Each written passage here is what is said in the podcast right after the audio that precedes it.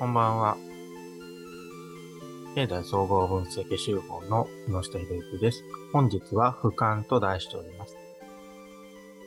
俯瞰というとですね、物事を上から見る目線なんですけれども、これがまあ最も代表的なられているというのがまあ俳句なんですね。まあ俳句っていうのはですね、五七五しか文字がないんです。非常に文字が少ないので、まあ表現難しいんですね、実のところね。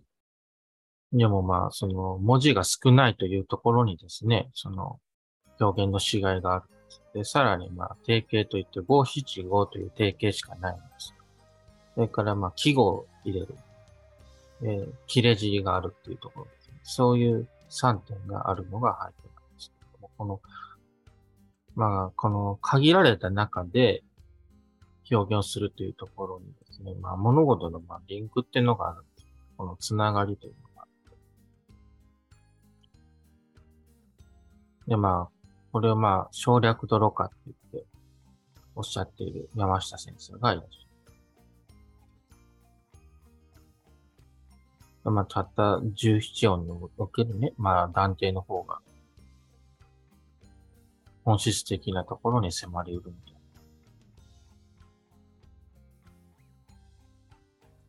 この、俳句というものの起源というのは、まあ、松尾芭蕉に、まあ、由来するという人が多いんですけど、松尾芭蕉という人は、まあ、一説にはですね、まあ、棟梁だったのではないかと言われていますね。松尾芭蕉が、だから、忍者のように、まあ、非常に、機敏な動きを見せる。まあ、伊賀国に生まれた。伊賀の忍者のその、すごく。で、まあ、その戦場というものを俯瞰をしてです。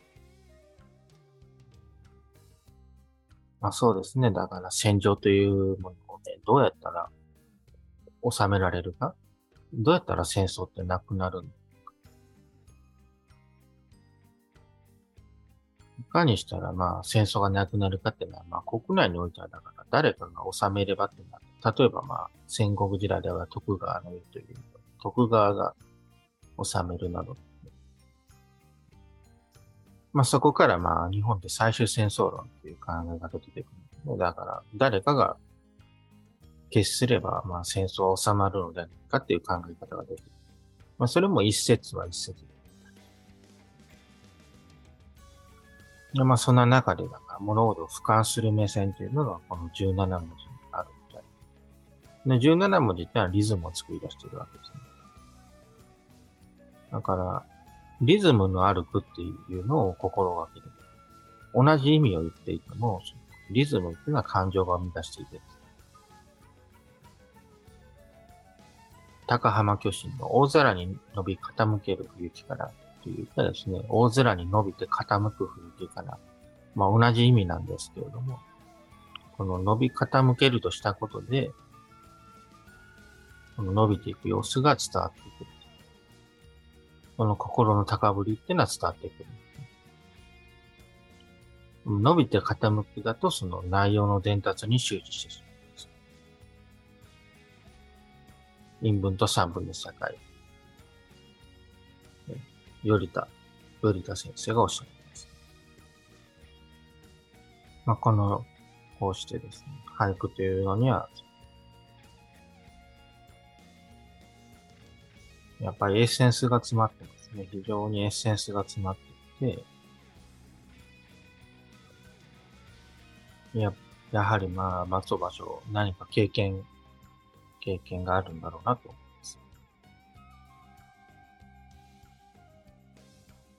まあ私もだから、その、俯瞰的な目線で、その物事を、本当真正面から向かい合っていないと思っていた頃もあったんですけど、ただ、俯瞰的に捉えるほかないんですね。世の中っていろいろな勢力があります。自由な国であればあるほどね、いろんな勢力があって、二つどころではないわけ。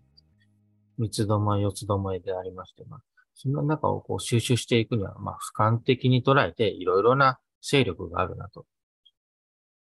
それぞれの世界観があるなっていうことを俯瞰して捉えていくことによってですね、その合意形成ができるんじゃないだろう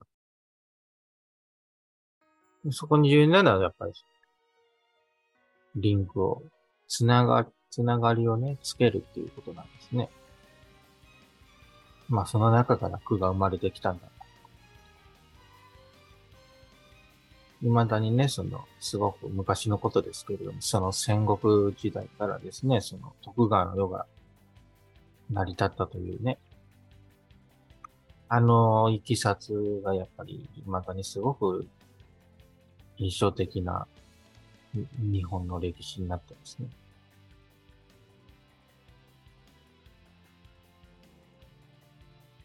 まあ、句というものの中にそのリズムがリズムってのはこの変遷ですね。この物事がこう、まとまっていくという気象転結っていうのは入ってきます。えー、気象転結があるんですね。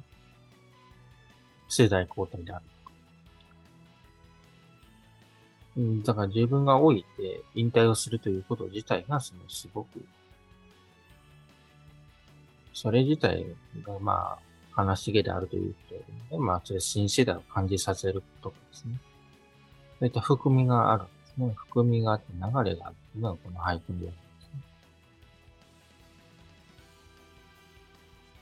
ね。まあ、今回ですね、その、長岡祭りに寄せまして、だから、会を開催しようというところがあるんですね。会を開催をする。まあ、私もだからすごく古文って、まあ学校時代苦手だった。まあ、古文がなぜ苦手だったかって、まあそもそも言葉遣いが苦手だったんですね、当時は。で、まあ、古文の表現っていうのはすごく揺れるわけですよね。すごくその文法が多様であって。やっぱりでもその判断って、やっぱり感情も絡んでですね。そのたった一つの判断と選択によってね、そこから後って変わっていきますから、そういうね、現実を意味しているのかなって思います。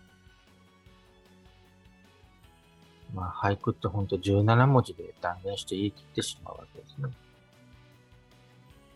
でもまあ、決断とか選択ってそういう要素があるんですね、特に。まあ、構図付けが大で、まあ、文字にしたら、まあ、何十万文字も内容があるかもしれないけれどもね、まあ、選択というのはどちらかを切って捨てねばならないということでありまして。まあ、本当ね、俳句の世界って奥の院のような感じがしますね。で、まあ、それにまあ嫉妬しているというだけではなくて、より多くの方参加をしていただきたいなと思うんですね。そうやってまあ判断をしてくれる人がね、あの、増えたら、より平和が近づいていくのでしょう。なのでね、まあみんなでやっていきたいなと思います。ありがとうございます。また来週もお会いしましょう。ごきげんよう。